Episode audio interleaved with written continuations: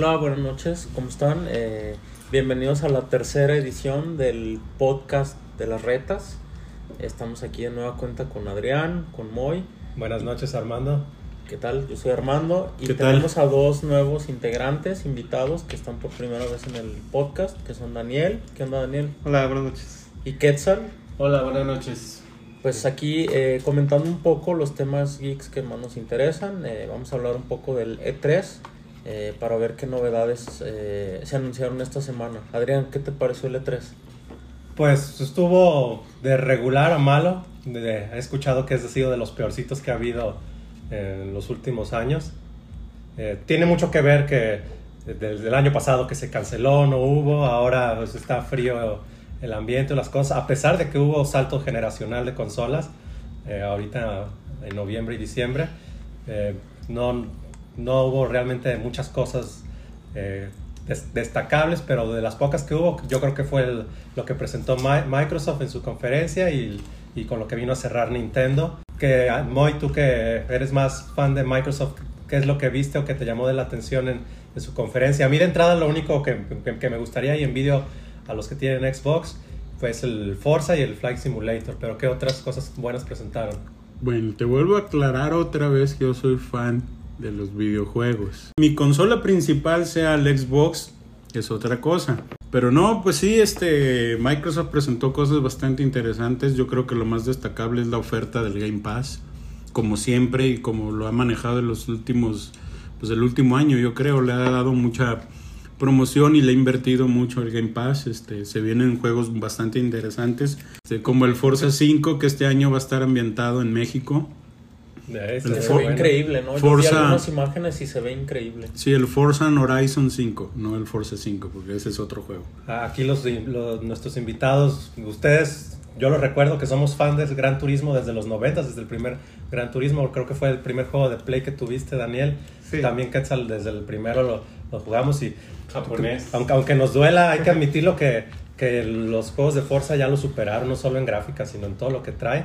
El Gran Turismo a lo mejor se volvió algo muy de nicho, se sigue vendiendo muy bien, pero se volvió algo muy de nicho, muy específico, ya siento que ya no es tan atractivo para, para el mainstream. Sí, yo realmente no, no he jugado ningún este, Forza Horizon.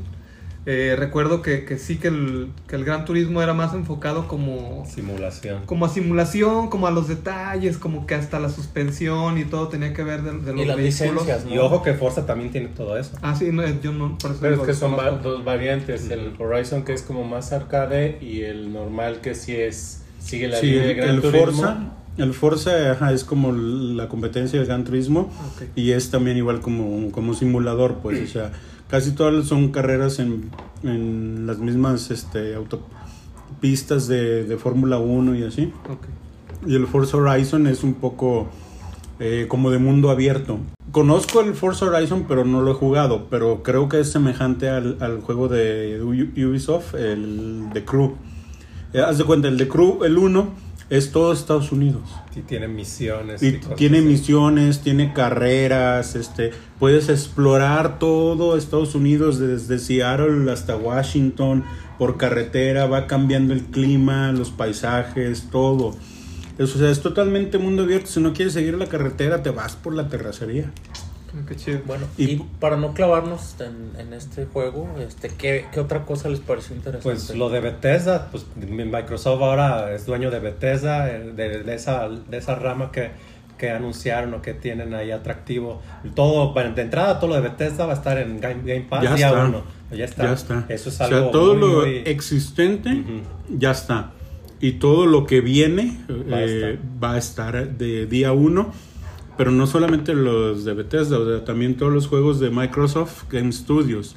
Este, por ahí se viene el, el este, el Age of Empires 4. Este, Pero son juegos AAA, es, es lo que mucha gente no- Halo Infinity, no que termina ahora va a estar dividido en dos. O sea, el multiplayer va a ser aparte y va a ser gratis. el free to play. sí. Ajá, y la campaña es la que creo que vas a tener que pagar. O, o tener membresía de Game Pass también lo va a incluir porque es lo que Sí. muchos no terminamos de, de comprender de, de este modelo de negocio que quizá a lo mejor de entrada no es negocio de juegos AAA de 60 o 70 dólares que desde día uno te lo incluyan en una membresía una membresía que a lo mejor vale 120 o 150, ahorita nos confirmas los precios, pero que te los incluya desde el día 1 es, es demasiada ganga. O sea, com- com- no, no parece que sea algo que, que les pueda reportar ganancias de entrada. A lo mejor es un modelo Pues que su ganancia es a la larga. ajá, a futuro. a futuro. O sea, aquí la primera ganancia, para primero sacar ganancia tienes que crear comunidad. Eso es algo que muy actual en cualquier mercado de... Es, de- es lo mismo que hizo YouTube. Si te fijas, YouTube nunca cobraba anuncios ni nada. Y ahorita Sí. es Los- anuncio, anuncio. Probablemente anuncio, los anuncio. primeros 5 o 6 años del Amazon, Amazon también creo que no reportó números negros hasta 10, 12 años después de su creación.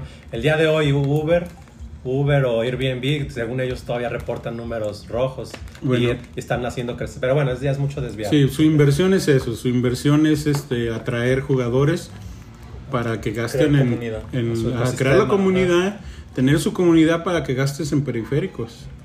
Además, Porque tú sabes que ahí es donde, en periféricos y lo poco que compran de juegos, o sea, a fin de cuentas, este, to- todas las consolas ya tienes que pagar una membresía para jugar online. Sí. Microsoft fue el último que le entró a eso de que los juegos que son gratis, este, tipo Fortnite o Warzone, este, no era necesario que tuvieras una membresía para poder jugar online. Ahora ya lo puedes hacer desde hace como dos meses. Y en Microsoft eh, la membresía para jugar online te cuesta casi lo mismo, mil pesos más o menos.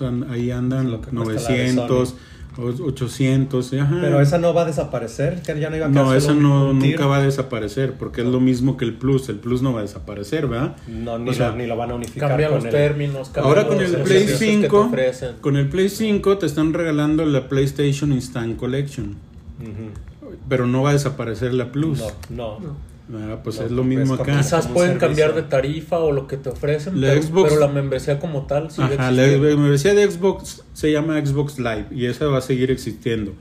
A ver, pregunta rápida. Eh, para alguien que apenas está pensando en comprar una membresía o incluso una, una consola, ¿cuál de las membresías es la que te ofrece más?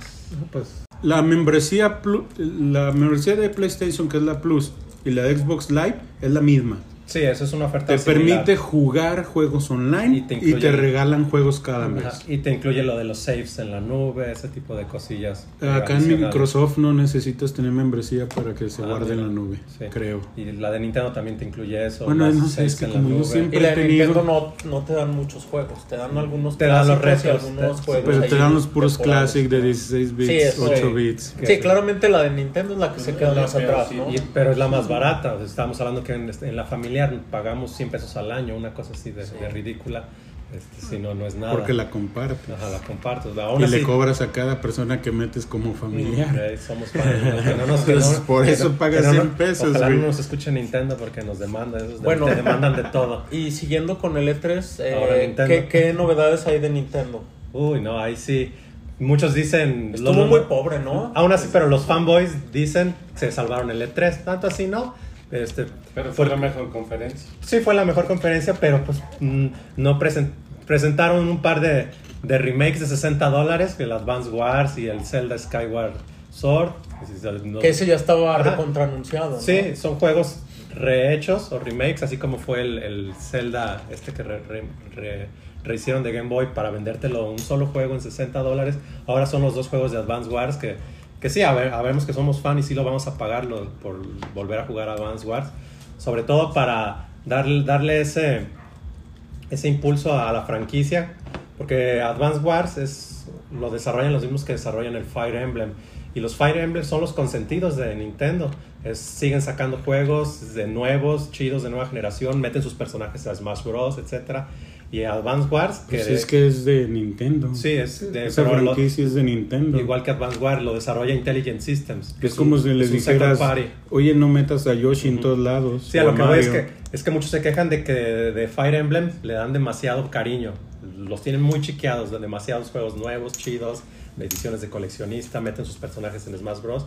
Y, es, y Advance Wars, que es un juego hermano de, de Fire Emblem, desarrollado también por el estudio Second Party Intelligent System. Y ambos tienen la misma edad, empezaron desde Famicom, se llamaba Famicom Wars, luego Super Famicom Wars y luego Advance Wars. Entonces yo sí quiero comprar ese juego pues para abonar ahí de que le den después cariño y apoyo a esa franquicia que, que es de mis favoritas en cuanto al género de, de estrategia. ¿La de Fire Emblem o la de Advance Wars? Yo intenté jugar Fire Emblem, perdón, y está simpático, pero no, me gusta más un Final Tactics o un Ogre Tactics. Fire Emblem es como un Final Tactics, un Ogre Tactics, es tal cual. Fire Emblem. Fire Emblem, sí, es un RPG de, de cuadrícula Mm. que tiene lo que le llaman el permadeath, que eso lo habíamos visto en- también en Final Tactics o en Ogre Tactics, que si te matan a alguien en una batalla ya lo pierdes. Mucho. Ese tipo de cosas, es, eso lo tiene mucho el Fire Emblem y, y son juegos que no llegaban a América, a partir del GameCube los empezaron a sacar en América y se hicieron exitosos y ya los sacan todos aquí. Y Advance Wars, este, desde las épocas del Nintendo DS, fue el último que salió y ya no han vuelto a salir. Oye, ¿cuánto tiempo crees que, que Nintendo va a seguir eh, utilizando esta fórmula de Toda- sacar ports, este, remakes? Pues desde Creo que Mario sí All es un Stars, abuso, ¿no? Desde Mario All Stars lo han hecho. Sí. El problema es que lo hacen y, Y, la y verdad lo siguen, hacen y bien. siguen siendo exitosos. La verdad lo hacen siguen bien. vendiendo bien. ¿no? Acuérdate de niños cuando vimos el Mario All Stars, ah, se ve chido, los juegos de NES ahora los hicieron los tres juntos en un cartucho, se veían bien y cuando lo hacen, lo hacen bien, los cobran bien, también los cobran caro.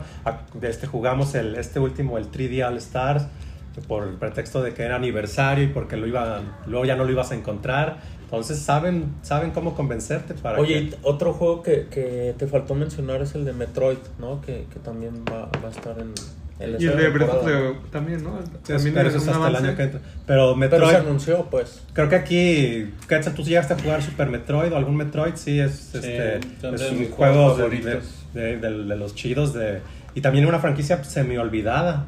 Sí, muy olvidada. No la han explotado sí, y tanto. Y esa no es Second Party, es First Party. Pero es que- ¿Y desde cuándo que no salía un Metroid? Es que está olvidada con mucha razón porque de hecho a mí me sorprendió muchísimo que el Metroid que presentaron en este E3 sea plataforma. 2D. Ujú, la- Llama, Pues- llama mucho la atención de que el Prime, el Metroid Prime 4, lo anunciaron hace dos años. Tres años, creo. Y este posiblemente salga antes No. Metroid Prime Sí. 4. O sea, este sale en octubre. Lo que pasó con el Metroid Prime 4, la regaron, pusieron el logotipo, está en desarrollo, no dio ni fecha ni nada. Y lo estaba desarrollando un estudio ajeno a Nintendo. La, la cagaron o algo pasó, estaba quedando muy culero el juego y Nintendo dijo, ¿sabe qué? De- de- empezamos Se desde borra. cero, se borra. Entonces el desarrollo se, se retrasó por lo menos un par de años. El Prime es el que es como 3D shooter, ¿verdad? Ajá, es- es Lo que pasa es Prime que 4. ahorita hacer un 3D shooter es muy difícil. Y es Es muy difícil hay. porque las mecánicas que tienes que introducir para hacer un shooter único, hay que invertirle mucho dinero para desarrollarlas. Entonces tiene, tiene sentido que lo cancelen o lo retrasen. A mí la verdad me desil- desilusionó mucho que lo que hayan presentado fuera un plataforma 2D. Porque si te fijas en los últimos, no sé, cinco años, han salido muchísimos, muchísimos. Metroidvania, clones. Metroidvania clones, muchísimos.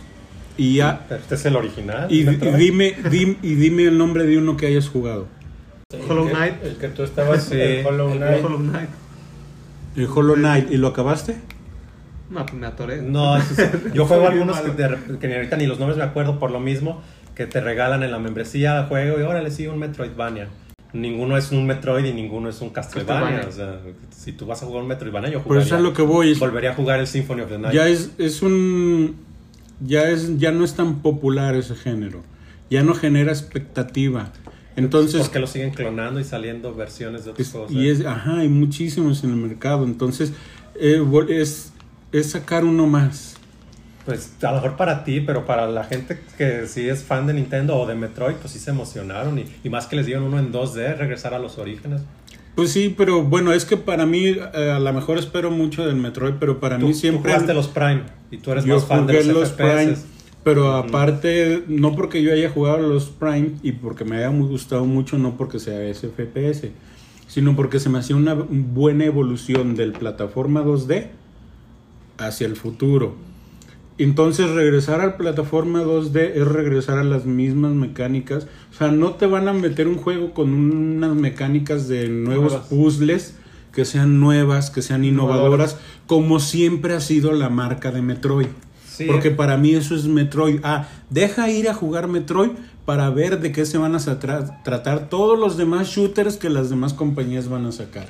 Y eso ya no va a ser, porque ahora me- entonces para mí Metroid se va a volver el que copió las mecánicas de los demás para generar un...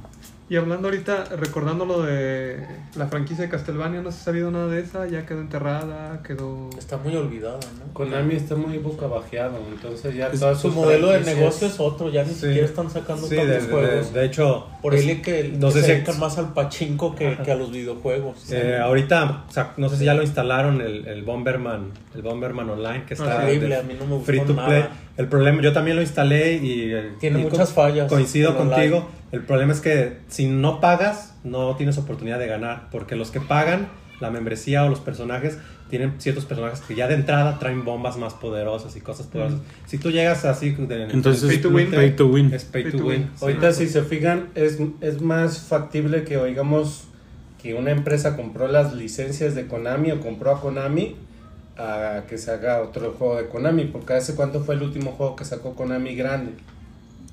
¿Cuál fue el No, último? pues, casi, casi El no Pro. Evolution Soccer 2021. Bueno, ese es, ah, ese es año con año, No, pero, pero, pues eso es- pero no, Ese también no es un reciclaje. Es como, es El como un servicio. Es también es- Según yo, la última franquicia fuerte fue el Metal Gear 5. y luego el, el- y luego el Survive, el Metal Gear Survive, que ya fue sin ese- Kojima. Ese fue Ajá. sin Kojima y la verdad no Pero era tan no, bueno. estuvo horrible, sí. Entonces yo creo que es más fácil que No. Microsoft nos sorprenda comprando Konami a que salga otro juego de Konami. En realidad el que está más olvidado es Konami y no tanto Castlevania, ¿no? Así toda la empresa. Toda la empresa. Sí, y de que si alguien lo compra, o por lo menos compre todos los- sus IPs, pues los japoneses son muy nacionalistas.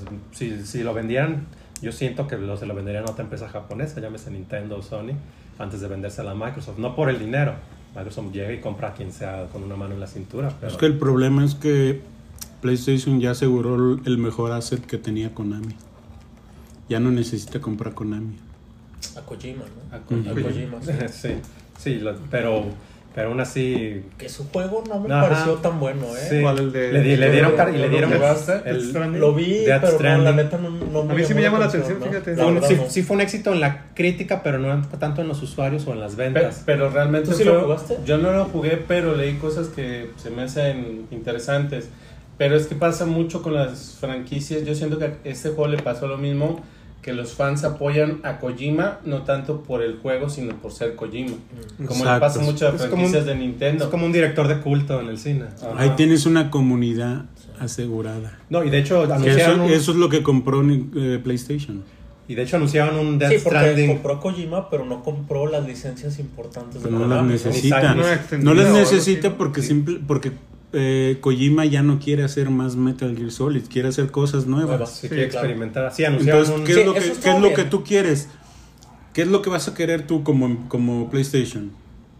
Sí, exclusivos. Esas, esas franquicias que, que ya se están yendo al olvido O la mente creativa. o la mente creativa de este güey que va a crear nuevos. Y que aparte el güey se está poniendo al nivel de un director de culto de cine donde hasta los mismos artistas de Hollywood ya lo reconocen y quieren trabajar con Sí, él. está Guillermo es del compa Toro, de Guillermo del Toro. Norman Reedus, Guillermo del Toro. Y sí, está anunciado un Director's Cut del Sí. Death Stranding. Bien sabe que le vaya Bueno, a y, y ahora que nos pasamos con Kojima en Sony, ¿qué, qué novedad presentó? Pues, ¿Qué no, ninguna. no, no no tuvo, fue. De hecho, no tuvo no. Ah, no fueron parte del E3. Sí, no, ellos no Cierto, tuvieron. Igual que el Eh, año eh, pasado. sí, de- o del antepasado. Ellos ya no participan en el E3 como tal, de forma. Ellos normal, van a tener una propia- conferencia, no tengo la fecha, pero no sé si en este o el siguiente mes. Pero ¿Y pues siguen haciendo sus play, ¿cómo se llama? Sus- State Pero, of Play, Play, pero- pero, Play, ¿no? pero eso no es no es Sony, es la, la empresa que está desarrollando un juego. Ah, Pero O Bueno, sea, es no es Sony no- como marca, les presento todo, no. Ah. Es yo, este, Santa Mónica Studios, ahí les va un adelanto de en qué va el desarrollo O- del nuevo God of War. O Naughty Ah. Dog. Bueno, ¿y qué se perfila nuevo de Sony? o Insomniac. Pues nuevo, nuevo, no, pues eso serían rumores. A mí me encantaría que presentaran teorías una, videojuegos. ajá, una portátil, un PC Vita 2 o algo así que, No, que hiciera pero- juego con el Ah, Play de- 5, pero pues ah. claro que no. Este güey tiene Eh, 5 años queriendo que una Vita diciendo, 2, ¿verdad? No. Déjame, com- Switch. déjame compro el 1. Eh, sí, no, no, la verdad, siento que Sony está como una burbuja de confort ya desde hace varios años. A ver si Microsoft o, o Nintendo le, le Pero ponen no una está en sacudida. confort. Es que no, lo que pasa es Yo no lo veo así, pues digo, yo veo a Sony a su- tra- lle- llevando su ritmo, su Sí, propio como va, va Proyecto, liderando, tiene su- pues Lo que pasa es que también, o sea, sí, él lleva, no es que esté bueno, es que ese es otro tema. O No, sea, dije.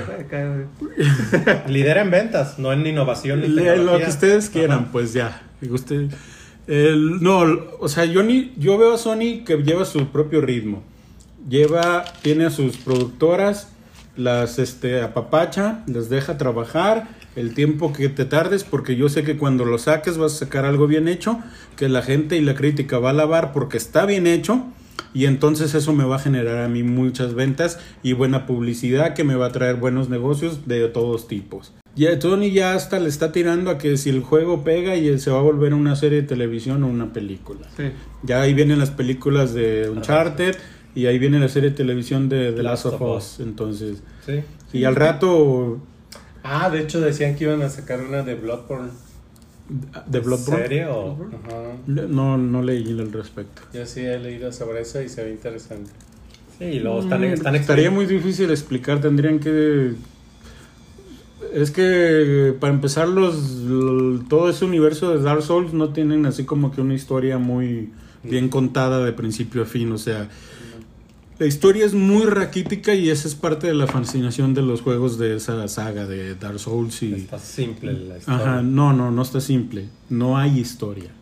Ah, O sea, te, te cuentan fragmentos de aquí, de aquí, de aquí, pero no hay una historia lineal que puedas leer y entender de qué no, se no trata. hay un lore. no sí hay un lore, pero el lore es, este, está la página 1, está la página 20, la 33, la 84 de 1000. Entonces sí es amplio, sí es grande. Sí, pero todas las demás páginas no están.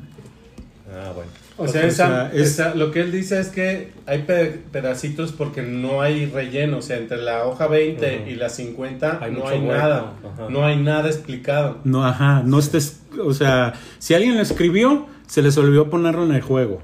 O sea, acá nomás te, lee- te dejan leer el lore de la página 5 y de la 6 a la 33 no hay, no hay. Entonces puedes leer la página 34 y ya lo demás te lo tienes que imaginar. Y eso es lo que ha hecho que mucha gente le guste porque se imagina así como, ah, Ah, cada quien ok. le da su interpretación. Así es. No, sí queda muy abierto. O sea, que ya el Follow Manager nos dice que vamos a pasar a, Sí. a otros temas. Sí, que, otros temas. Que, que sí, se, sí se ligan, porque precisamente es así como Sony exprime estas licencias, está, está exprimiendo y quieren hacer un universo cinematográfico de puro Spider-Man a la, a la par. Y no sé qué tanto se vaya a enlazar con el que ya tenemos de Marvel. Bueno, pues hoy, hoy justamente hicimos un ejercicio interesante. Eh, la semana pasada comenzó la serie de Loki en Disney Plus. Eh, vimos el primer capítulo y en esta dinámica que les digo nos juntamos a ver el segundo y así en caliente pues estamos grabando el, el podcast, ¿no? Eh, ahora empiezo con Quetzal y con Daniel. Eh, ¿Qué les pareció? Capítulo ¿Qué les ha parecido hasta el momento? Capítulo 1 y 2. A mí sí me ha gustado. Este, yo tengo la buena o mala costumbre de tratar de ver las cosas sin muchas expectativas para no decepcionarme o también pues no elevar las cosas demasiado. Y la verdad que me ha, me ha gustado, pues sobre todo porque a mí me Pinche más, WandaVision. me gustan más como las historias más de historia. Eh, Falcon and the Winter Soldier sí me gustó, pero no soy tan fan de las series de, de acción, entonces Ahí era mucha acción Y y, espionaje. y poco contenido, ¿no? Y creo que Ujú. WandaVision y Loki es menos acción, pero más contenido, ¿no? sí. Daniel. Sí, pues eh, igual que Quetzal, este, me ha gustado hasta, hasta lo que hemos visto el día de hoy, me ha gustado. Eh, digo, a mí sí me gustó, por ejemplo, la de Falcon and the Winter Soldier, también me mí las escenas de acción y todo, sí, sí, sí me, eh, me gustó. Eh, y bueno, vamos a ver cómo se sigue desarrollando, a ver qué tanto les da la historia para, para continuar, pero hasta ahorita, hasta el capítulo, todo, todo va bien. Pero, les, por ejemplo, comparando el puro inicio, el- el- los dos primeros capítulos de Wanda, los dos primeros capítulos de Falcon, si los recuerdan, contra estos dos primeros de Loki, está, está al nivel o hasta mejor, promete más, promete menos, o te- ¿qué te, ha- te ha gustado más? Pues yo creo que eh, en, en realidad los primeros de WandaVision yo creo que sí me, me sacaron un poco de onda, así como que son los más más, este... Yo creo que los aguantamos porque tenemos ya dos años de que necesitabas como volver a... Los que somos fan del universo Marvel decían, ah, qué padre, vuelve. Pero si hubiera sido algo que te lo sacan Sí. fresco, luego Aquellos- lo, lo bateas porque no te...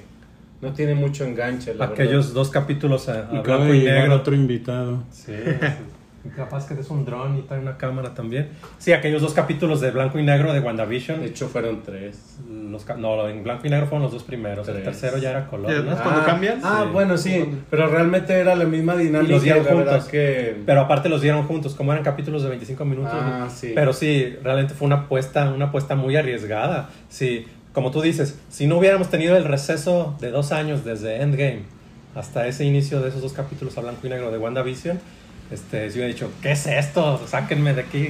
Y entonces les dimos la oportunidad de ver esos dos capítulos iniciales. Ya después la serie subió mucho y terminó un poco más floja. Eh, ok. Ah, Winter Soldier, el primer capítulo me, me encantó y la serie en general creo que mantuvo un nivel Eh, bueno. muy eh, fue una serie muy ligera, ¿no? La de Sí, Falcon Winter Soldier. Una serie más fácil de ver, Falcon. Pero bueno, ahorita, ahorita esta de Loki. Moy, ¿tú, tú cómo, la, cómo la has sentido desde su inicio? Pues eh, vi el primer episodio.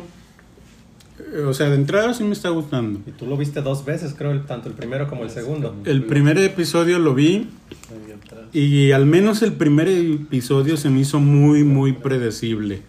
O sea, no sé, y te te digo que a los 10 minutos de que llevaba viéndolo me imaginé que, que, este, al final del episodio iban a salir con que el malo era el mismo. El mismo. Pero ¿qué- Entonces, qué- qué- este- ¿cuáles eran esos detalles que te hacían sentir? Aquí ya no hay spoilers, ya vimos todos esos dos capítulos, Ya no me pero, acuerdo, güey. pero ¿por qué predecible?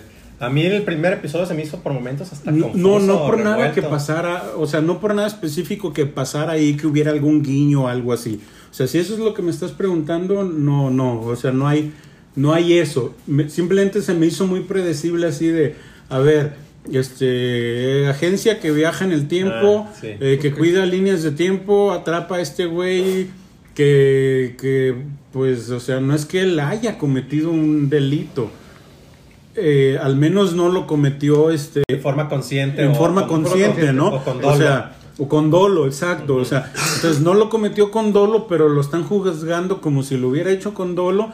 Entonces está, ra- está raro esto, ¿no? Está raro esto. Entonces, eh, de ahí yo hice mis conclusiones y dije, ah, van a salir con que este güey. necesitan su ayuda. con- necesitan su ayuda para pelear contra él mismo. Sí, porque, o sea, se me hizo muy predecible, no sé, a lo mejor la experiencia ya de tanta pendejada que uno ve en la vida. Sí. Este- sí, yo también caché cosas así. Primero, pues no le vas a dar una serie a un villano, que la verdad Loki es un villano, no es un antihéroe.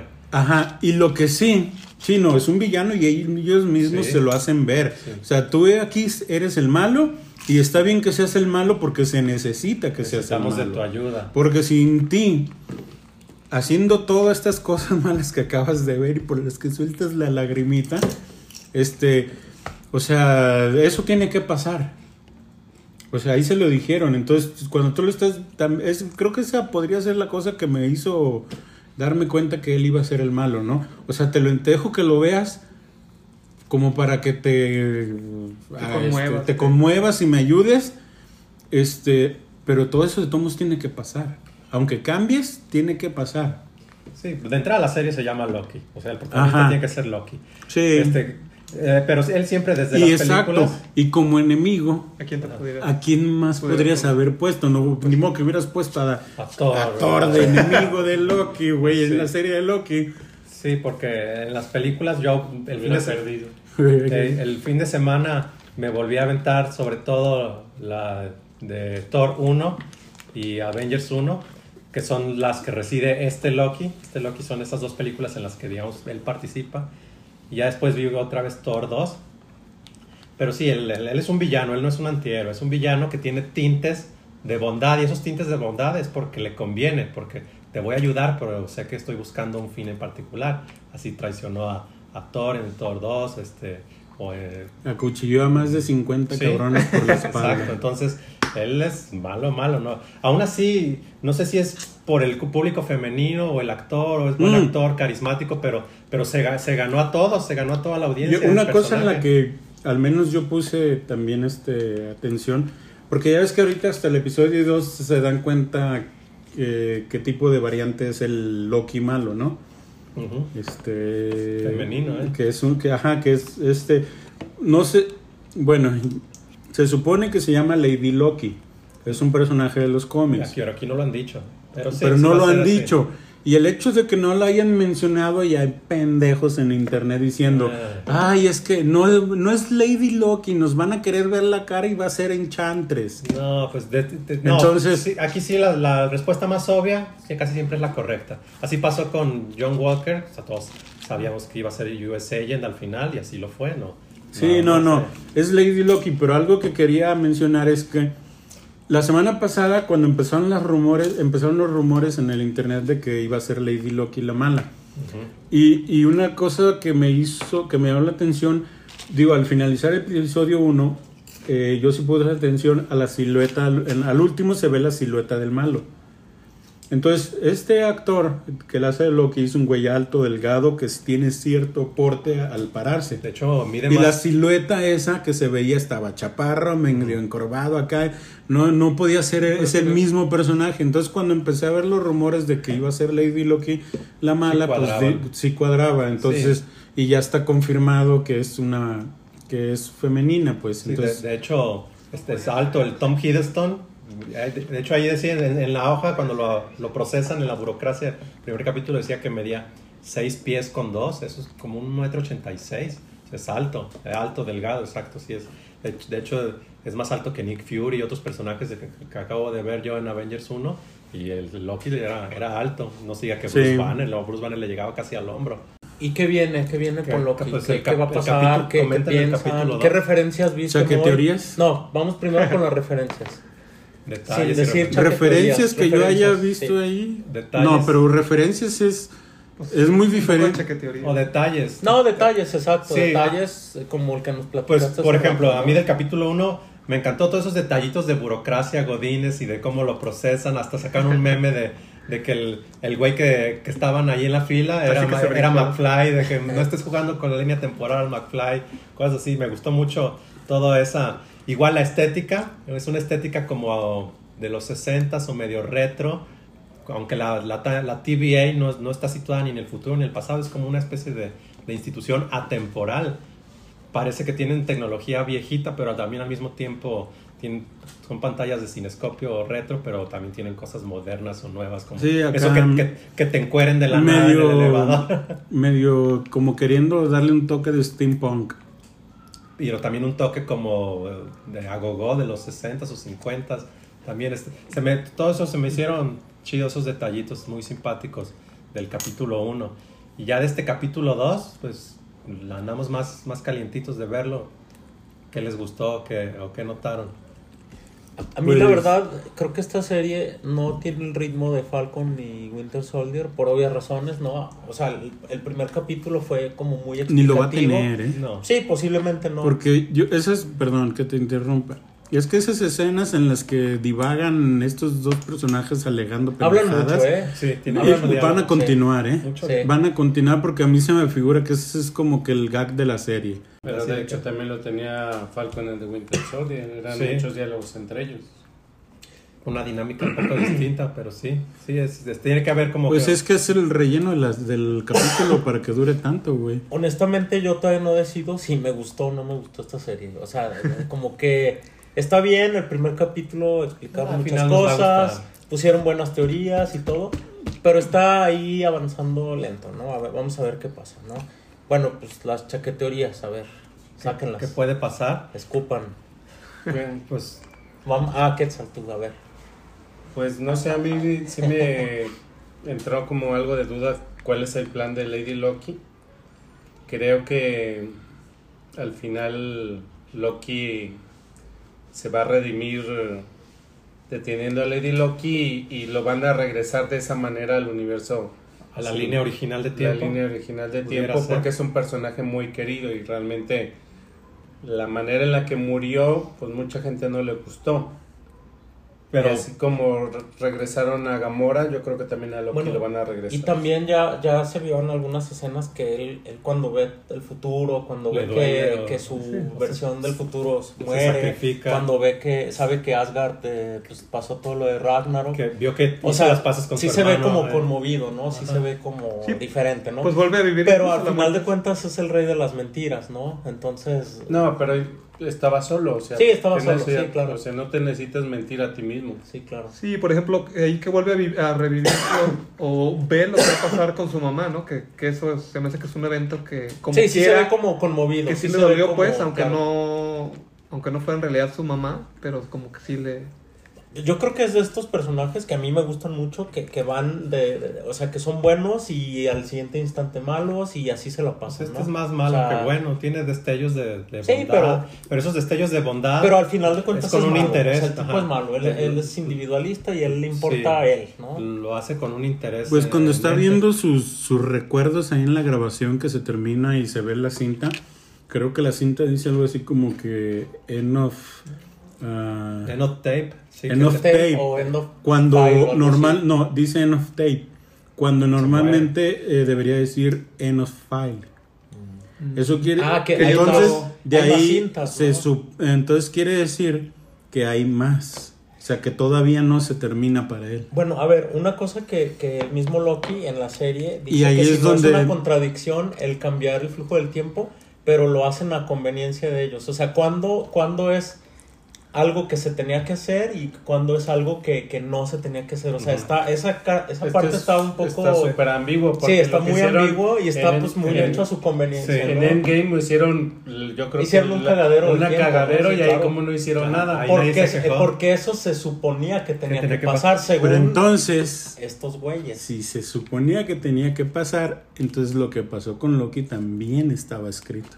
El que escapara. Pues, sí. que se supone escapara que no hay nada, no hay libre albedrío por lo que decían, ¿no? Sí, eh, sí, porque también yo oí, oí, este, críticas de, ah, qué doble moral los, los timekeepers, de que a Steve Rogers sí lo dejaron, lo dejaron regresar en el tiempo y vivir su vida acá de amo de casa, pues, y a él no lo, no lo fueron a, a perseguir los, ta- los TVA. Porque se supone que lo que él hizo no afectó en la, en la línea del tiempo, ¿no? Y que se quizá supone, pero me parece que es algo muy grave, ¿no? Volver al pasado y volver a vivir Y la quedarte vida y en el afectar la vida de varias personas, ¿no? No, porque no, No. participó. Él se, Pero- se cuidó de no meterse su cuchara en...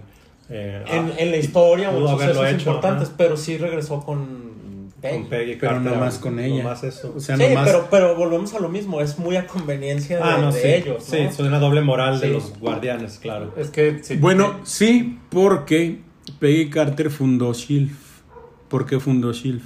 Porque tenía el Capitán América. Sí, Eh, claro. o Sí, o sea, sea, pero ocupas No, así no como- tenía Capitán América, pero entonces ve a qué Capitán América nos enseñaron en todo este de fase 1.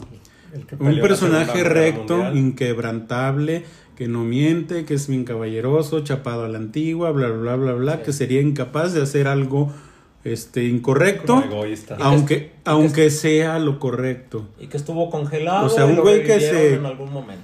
Entonces, si te basas en eso, tendríamos que entonces pensar que cuando el güey regresó al pasado y se quedó a vivir con esta morra, no le contó nada. Sí, de hecho hay un sketch muy bueno de, de Tendríamos- humor, humor. Está muy simpático, de, de Capitán América viviendo su vida de casado, que de repente Peggy le dice, están así en la- desayunando y todo, y salen las noticias. Es un 22 de noviembre del 63. Ah, el presidente de Kennedy estaba visitando Dallas en un tour y el Capitán América casi escupiendo el café. Ay, ah, ok, muy bien. Este, Es que sería como, como los estos Eternals. Sería como los Eternals que no participó. No participó Pues porque entonces- no quería afectar. Y es bien fácil, o sea, este güey no le tiene que decir a Peggy, soy el que regresó del futuro. Futuro, ¿no? Simplemente le puede decir, ay, Soy- es soy que Sir tardé Rogers". cinco años en, En nadar, en aquí hasta allá. aquí. Soy, soy ese mismo Capitán América. Soy un, soy un simple veterano de guerra de la Segunda Guerra Mundial y, Y ya pudo estar junto y no haber interferido en todo lo que y, y pasó. sí, Peggy pudo tener su carrera, su carrera Como los exitosa que tuvo y ya, Ajá.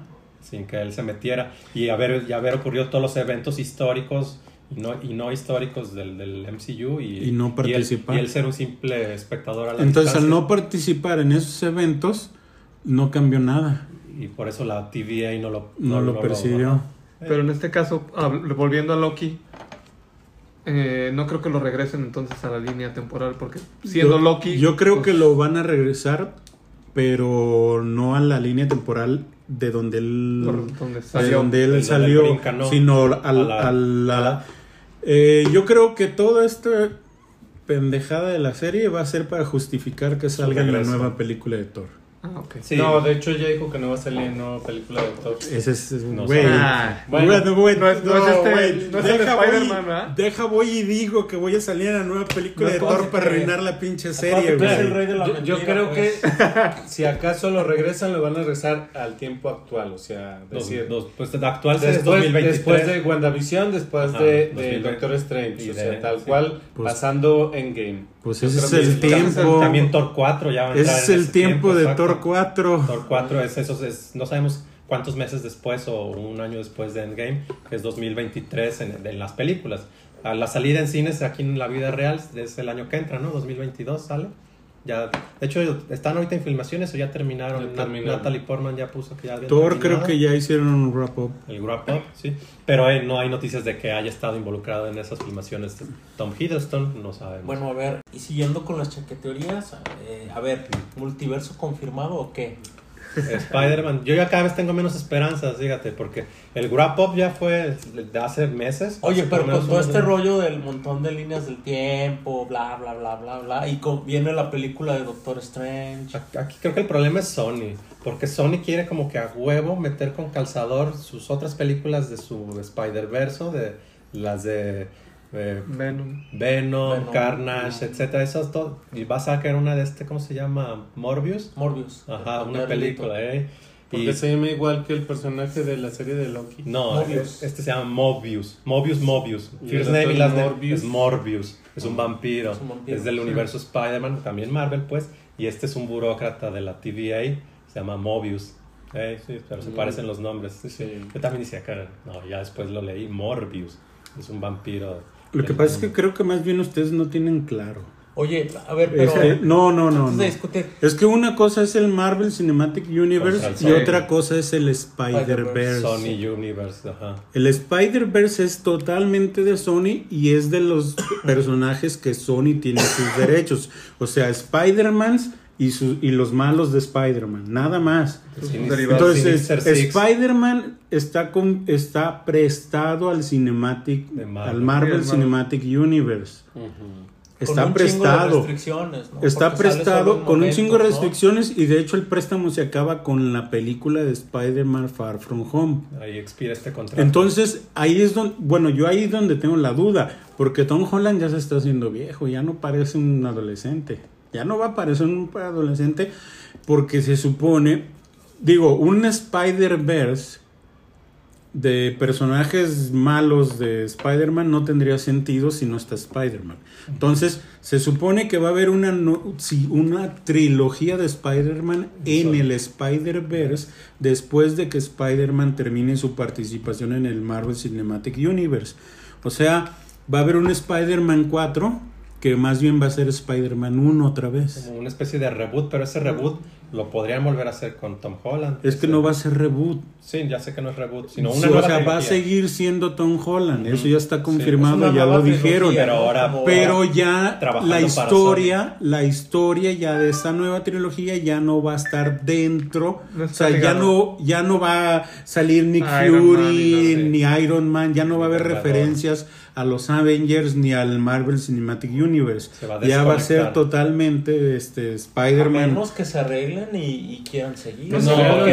Sería lo ideal. Sería sí, lo ideal. Yo creo que sí podría pasar. No, eso es lo que tú creo que quieres. Sí, No, no. sí, no va a es lo que yo pasar. no va a Pero pues con pasar. dinero No va a peso. pasar. Sería, sería mezclar el agua y el aceite, ya. Ya mezclar, una cosa es el puro Spider-Man prestado y que venga y haga paro acá en Marvel, y otra cosa es ya mezclar el- las Si cochinadas eso- que está haciendo Sony los- el universo o las varias Pero no películas les de Sony. no con- les va a con- mezclar, nomás que es con Este, tú te vas con tus amigos a otra colonia, Sí. y Ligarlas. vas con todos tus amigos, allá los dejas y tú te vas sola a la li- otra ligarlas. colonia. Ah, Sí, sí, Yo lo que creo que puede pasar es que hagan otro préstamo para que en las películas de, de Avengers o de, o de lo que va en el universo cinematográfico Ya no va a haber Avengers. tenga, bueno, o la, o la- o la franquicia, lo que venga, Cuatro tenga apariciones esporádicas como las ha tenido ahora. Yo creo que es lo que podría pasar. ¿no? Porque Sí, de hecho sí. el éxito de, de estas películas de Spider-Man fue porque se ligó con la Exacto. Sí, porque están o sea, yo creo que a. Sony le conviene meter ahí en ratitos. Ambos, a- se- ambos se Sí, benefician. claro. Sí, de O sea, que- es ganar, ganar de para que, todos, es, de ¿no? que es una buena sinergia lo fue. Ahí Pero bueno, está. eso es algo chaquetería totalmente, ¿no? Sí, pero yo estoy de acuerdo con Moy. Yo creo Pero que es no- una chaquetería muy de fan, para mí. Muy que, perdón. Muy de fan. Muy Sí. de fan de que yo quiero que sea así. Sí. No, No yo- es posible, mira. Es que te voy a poner así. A ver, si volvemos a mezclar, entonces quiere decir que en la escena post créditos de la película de Mobius va a salir, van a presentar a Blade. Blade está confirmado que es del cine Marvel Cinematic Sí, sí, sí, Universe. sí. Entonces va a salir y va a matar a Mobius. Es un matavampiros, ¿eh? Porque él es no, y él es el que lo mata en los cómics, o sea, o sea, y Marvel necesita presentar a Blade, entonces ahí lo vamos a presentar, ¿no? Entonces ya le arruinaron un malo a Sony.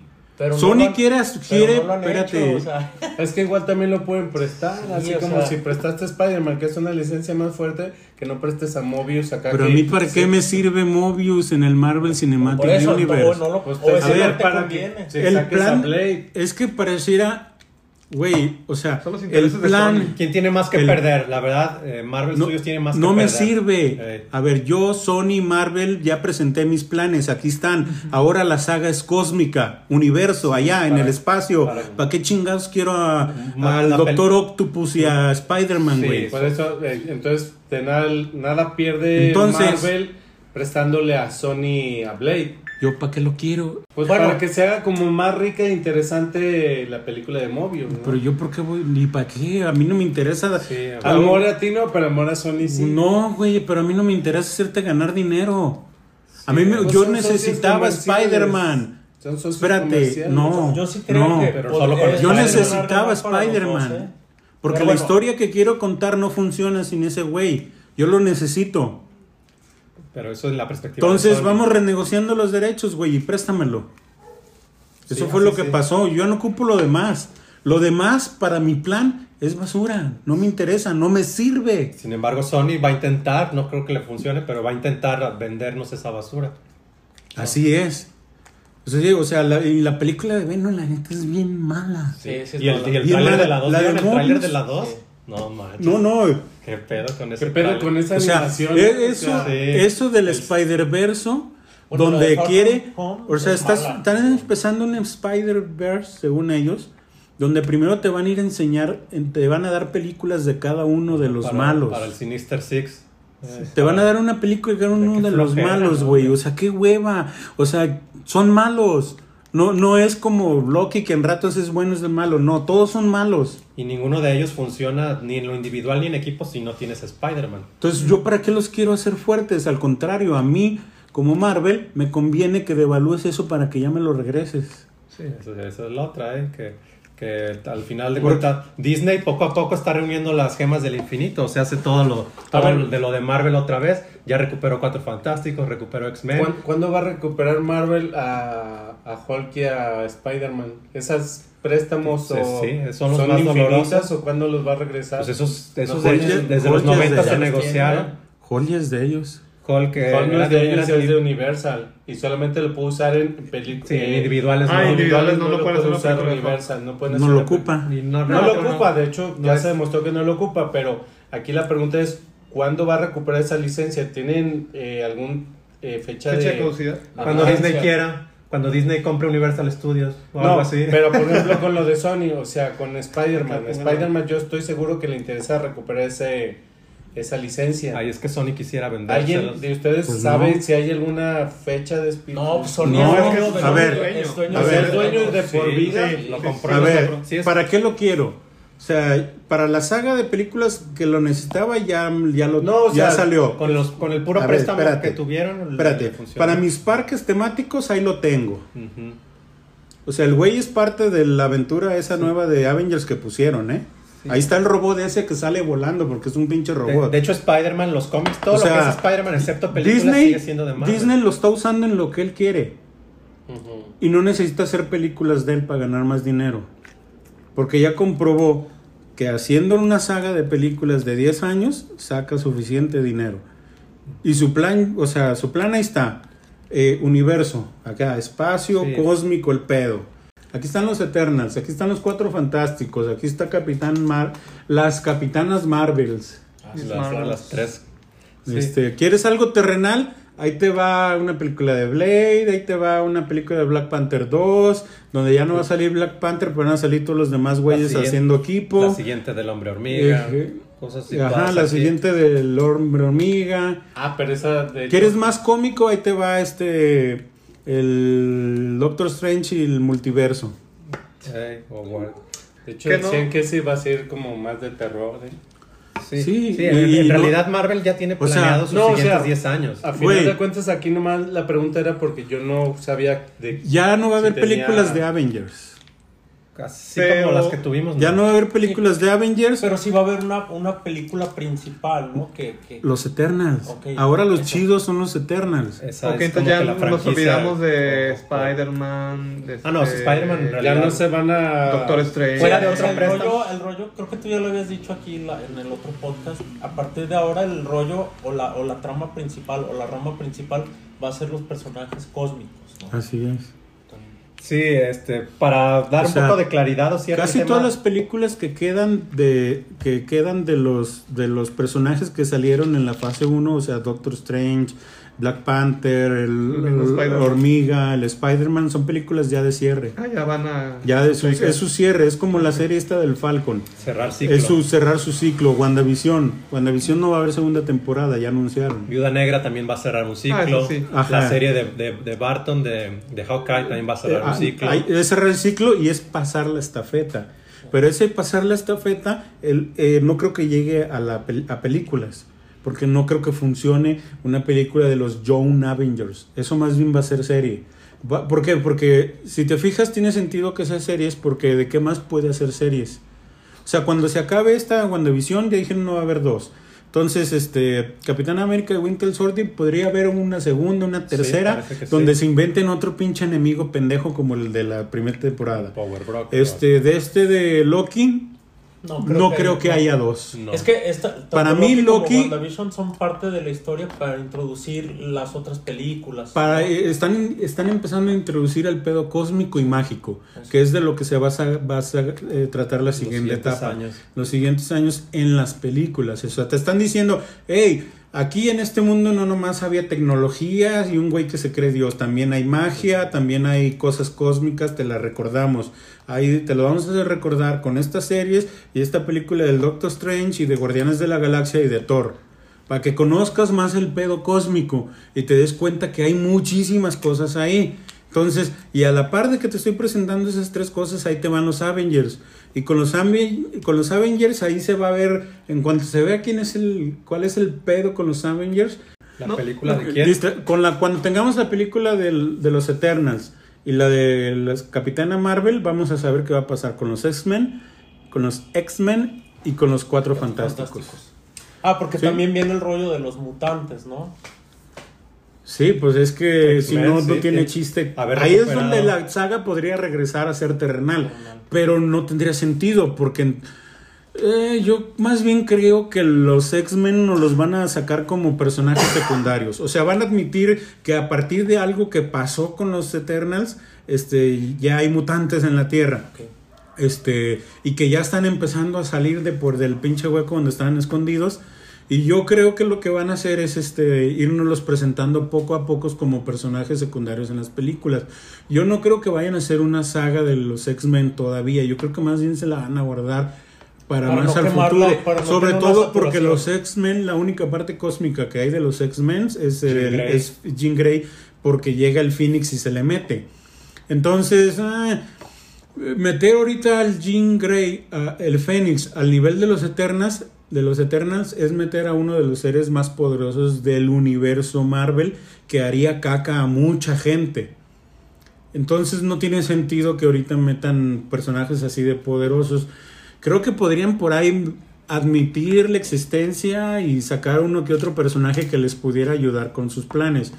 Pero acá el pedo yo creo que de los Eternals más bien eh, podría ser que tenga que ver con con los primos este que no salen en con los primos de Thanos que, que no salieron en esta película, pues. Ahora, entonces, eh, hablamos de... que- Digo, porque uno se pone a ver este, tonterías y chaqueterías y todo y luego dicen, ah, ya están viendo la manera de revivir a Tony Stark, ya están viendo la manera... No, Entonces, todas son cosas que... no que No, puedes esa- esas gente. más que chaqueturías Son- son, me la arranco teorías, Sí, ¿no? sí, O sí. sea, ya- sí, Aunque no puedes es descartar que- nada, no puedes descartar pero ya hay pero- cosas que ya van más allá de, de, de la tiene que ver con- ¿no? Güey, ya eres leyenda. ¿Para qué quieres revivirte? Y que a lo mejor lo que vienes te... Y además el... te baje de ese grado de leyenda. Pues, No, y aparte, o sea, ya tienes 10 años haciendo lo mismo. Sí. sí, no, ya. Tú sabes que como actores, hay, o sea, hay un chingo cuando empezaron esa fase del... O sea, güey, Tom Cruise no es, no es Iron Man porque no quiso firmar un contrato De 11 donde años, de 11 años, güey. No Edward O sea- Norton por eso soltó a Hulk. Por eso soltaron a Hulk, güey. O sea, tienes esos estos actores porque aquellos no se quisieron comprometer a tantos años. O sea, y de hecho, o sea, eh, Black Widow se murió porque el, Scarlett Johansson pidió que se muriera. Ya. ¿No has visto las escenas secundarias? No me... Ahí están las escenas secundarias, búscalas, güey. Y ellos dos peleaban y el que se caía era Clint. Lo cambiaron, eso lo cambiaron, güey, porque ella ya no quiere salir en esas películas. También el Capitán América, él ya, ya no está en quiso otra salir. fase de su vida y de su No, no, carrera pues ya es un ciclo, ¿no? güey. Sí, Ya está es un bien. ciclo que y, ya se y- y acabó. creo que está bien para nosotros también, para no seguir viendo ¿Y quiénes los están siguiendo? personajes. ¿Y quiénes están siguiendo? Los que no ha- los que tuvieron secundari- papeles secundarios que nada más fueron y grabaron dos o tres semanas y no seis meses, güey. Sí. O sea, güeyes que no sacaron la millonada, güey. O sea, estos güeyes, los Y, y esto principales. los están poniendo en series, ¿no? Sí, Nada y lo están poniendo en series, pero para ellos es ganar más dinero, claro. güey. O sea, Chamba. son series, y si te fijas, son series bien. O sea, yo no conozco de, fil- de filmación, de cine, de lo que se requiere, pero tú ves las series y dices, no mames, güey. O sea, eh, por ejemplo, ahora, hoy. Sí, no la- son grandes producciones, no lo son, que te refieres, no, ¿no? no, no son producciones que hayan, que no creo que hayan, no es como hacer una película que dura Sí, no seis son meses. costosas, pues. O sea, son producciones, no hablo del dinero, hablo del tiempo, tiempo. invertido. Pues es que son series, a final de cuentas. tú, ves, tú ves, si tú pones atención, güey, vas a ver que las series las filmaron en los mismos escenarios y pudieron, y las series están tan sencillas, Sí, sí, sí. las escenas están tan sencillas, que pudieron haberlas filmado todas en una semana. Bueno, a ver, y ya en esta etapa cósmica que, que todos eh, dicen que, que es la que viene, vimos hace algunas semanas el tráiler de Eternals.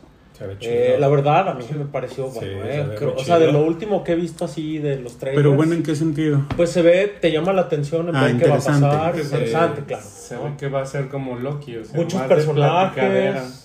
No, No, yo ¿eh? creo que sí va a tener No. acción. Sí, y, va a creo- tener- y es simplemente el ver, el ver personajes con poderes diversos, Sí. variados, superpoderes chidos. Supónense que esos seres son superpoderosos. ¿Quién va a ser el rival? Eh, con- ¿Contra quién Pues los ponen? ¿Contra quién van a o- El mismo trailer lo dice.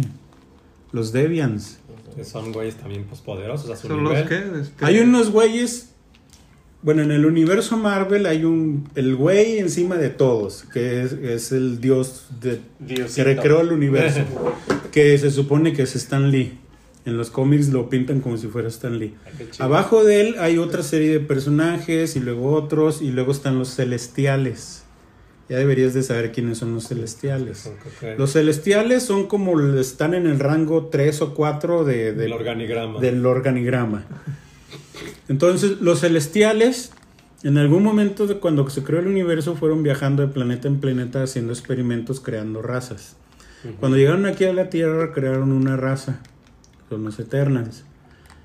Este, pero no les, algo no les gustó, no recuerdo qué. Entonces crearon otra raza. A partir de los Eternals crea- crearon otra raza aquí mismo en la Tierra, pero esa raza mutó. Esa raza mutó, que mutó se llama los Deviants. Los Deviants, este, no sé por qué, no recuerdo exactamente qué pedo, este, pero era, son primos. O, o, sí, o hermanos, no sé qué chingados. Entonces se pelean. Hay una guerra civil entre ellos. Los que Deviants que quedan deciden irse a vivir a otro mundo. Ese mundo se llama Titán. Mm, ¿Qué es de dónde? Planeta Titán. Entonces, Thanos es primo hermano del personaje que es esta Angelina Jolie. Entonces, por eso te digo que faltan que salgan los primos de Thanos, que van a ser los Deviants que quedaron vivos, que seguramente el pedo es que van a querer regresar a la Como Tierra a- a, a- hacer, a- bueno, en los cómics quieren regresar a la Tierra a retomar la Tierra. y a, con- a continuar lo que Porque ellos se sienten que fueron desterrados de la tierra. Entonces, en cuando ellos eh, tienen, se van a vivir a Titán y florece su generación y todo el pedo y la historia que les enseñan es que ellos este, están desterrados de la tierra por los Eternals. Entonces, en algún momento ellos van a querer regresar a la tierra a tomar control de ella y seguramente los Eternals lo van a defender. La cosa es que en los cómics eh, los Celestials crearon una tercera raza, Pues que fueron los humanos. Pero los humanos ya no tuvieron poderes ni como los Eternals, ni como los, los Deviants. Los Deviants son como los Eternals, pero mutaron. Por eso Thanos tenía super fuerza, ese era su poder. Pero había otros Deviants con otros poderes. Entonces los humanos también mutaron. Y ya son Esos los, son los Y mutantes. esos son los. X-Men. Los mutantes Wow. que ¿Y conocemos. los, los mutados son hijos de los Deviants? No, sino no. es como una Es una variación de los. Es una humanidad. variación de la humanidad. Sí, lo- los- es, cambió un cromosoma o, o algo en su genética de un humano y de ahí salen los nuevos mutantes que conocemos. Pero bueno, ya ahora sí creo que llegamos al límite del tiempo. Eh, para cerrar el argumento, pues es de que Marvel tiene las manos llenas en materia prima para otros 10 años sin problema. No necesita andarle pidiendo cosas, salvo. Spider-Man, no necesita andarle pidiendo cosas a Sony.